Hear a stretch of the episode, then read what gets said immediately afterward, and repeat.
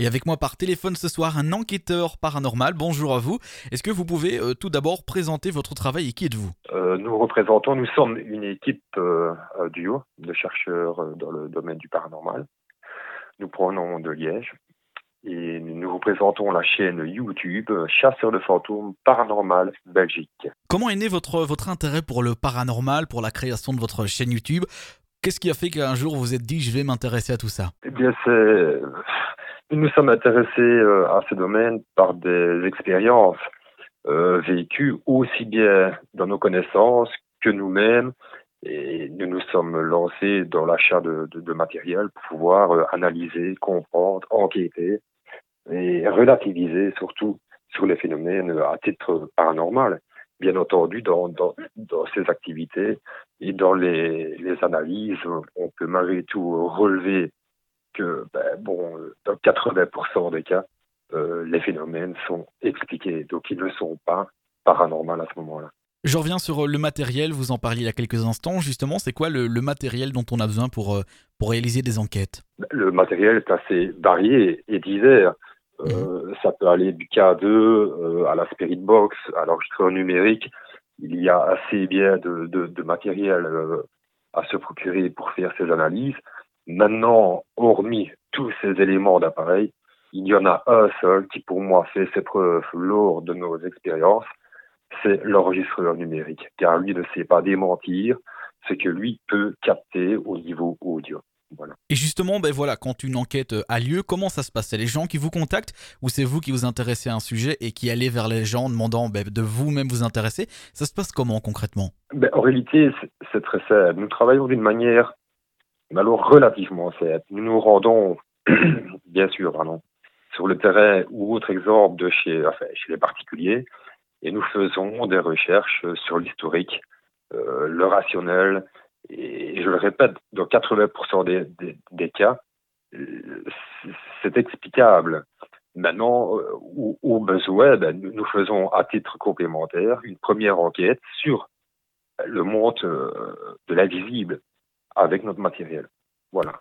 Oui, alors justement. De, pardon, oui, allez-y, allez-y. afin de, de savoir s'il y a phénomène ou pas. Question qu'on nous a beaucoup posée, c'est quoi l'expérience qui vous a, euh, vous, le, le plus marqué parmi toutes? Alors, les expériences qui m'ont marqué, euh, c'est rare quand j'en parle.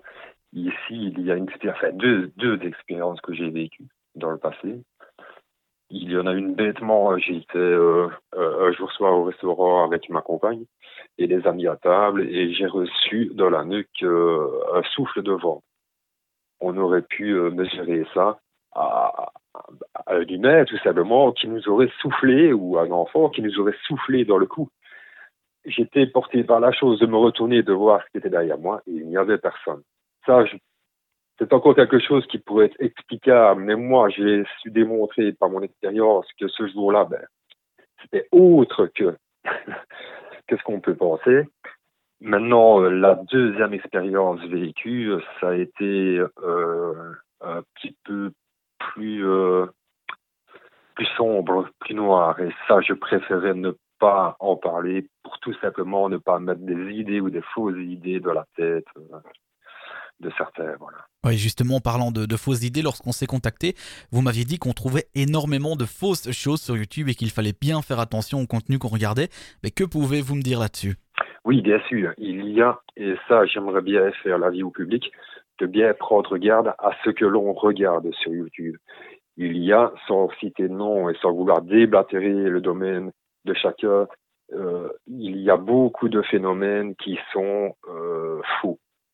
Donc, ce sont, euh, pour ainsi dire, les youtubeurs même qui, en enquête, ben, relativisent à formuler euh, telle, telle, telle ou telle chose.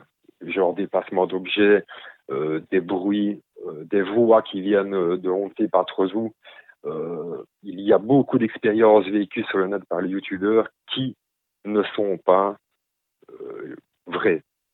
Oui, autre question qui, peut revenir, ben voilà, imaginons demain, je me dis, je commence à m'intéresser au paranormal, c'est un sujet qui me passionne. Est-ce que dès demain, je peux commencer à faire des enquêtes, je peux m'y mettre ben, comme vous? Je vais dire intervenir dans la vocation d'enquêteur, parce que chasseur de fantômes, je n'aime pas vraiment ce, bon, ce, synonyme, mais euh, enquêteur de, fantômes, euh, tout le monde pourrait le faire, d'accord, mais avec instruction à la base, car il faut savoir que lorsqu'on démarque euh, quelque part, que ce soit sur le terrain, que ce soit euh, chez un particulier, il y a des choses à faire et à ne pas faire. Déjà, il faut engendrer la plus grande des politesses avec ces derniers.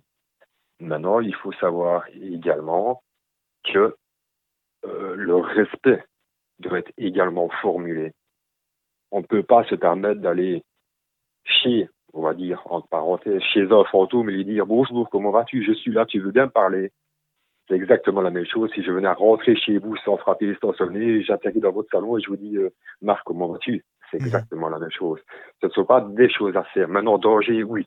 Danger, dans certains cas, il y pourrait il y avoir danger. Oui, alors. Très, très, très élevé, très démesuré, oui. Alors, on nous disait en préparant cette émission que des auditeurs avaient vécu des expériences en testant euh, le Ouija. Est-ce que euh, c'est quelque chose que l'on peut faire comme ça lorsqu'on ne s'y connaît pas? Non, du tout il faut représenter le Ouija à, une porte, à une fenêtre. Du moment où ce que vous mettiez à table et que vous fassiez n'importe quoi, n'importe comment avec la table de Ouija, c'est comme si vous ouvriez, ouvriez pardon, vos portes et vos fenêtres à toute intempérie. Vous ne savez jamais ce qui va rentrer chez vous. C'est problématique. Le problème, c'est qu'une fois que c'est rentré chez vous, pour le faire partir, c'est très difficile. Je pourrais également parler des quatre stades de phénomènes qui pourraient se passer chez quelqu'un, mais ça, je ne peux pas en parler également. Il y a les démonologues, ça, je pourrais en parler également. Mais tout ça, c'est un mystère que je préfère garder mhm. et au besoin en faire profiter ceux qui en ont besoin. Voilà. Eh ben voilà. Merci beaucoup, vous avez répondu à pas mal de nos questions. Ben, je rappelle pour les auditeurs qui viennent de se brancher, vous êtes enquêteur paranormal et on peut d'ailleurs vous retrouver sur YouTube. Il n'y a pas, il n'y a pas forcément beaucoup d'enquêtes parce qu'on a on a mesuré avec, euh, avec, ma compagne de commencer à mettre nos enquêtes qui sont réelles. Je parle réelles. Mhm. Tout ce que vous verrez sur nos vidéos sont réels. Les bruits, les bruitages, les paroles, les voix que vous entendrez sont réelles. Nous ne voulons pas, nous ne voulons pas pratiquer comme certains youtubeurs, je l'ai expliqué tout à l'heure, qui gonflent la note, qui gonflent ce qu'ils captent. Nous ne voulons pas en arriver là. Donc nous, nous ne faisons jamais que ce qui est réel. Nous sommes très respectueux dans le domaine. Et je tiens moi-même à être très respectueux envers les personnes qui demain je vais croiser, que ce soit dans la rue ou par phénomène chez eux, auxquels je pourrai apporter assistance. Voilà.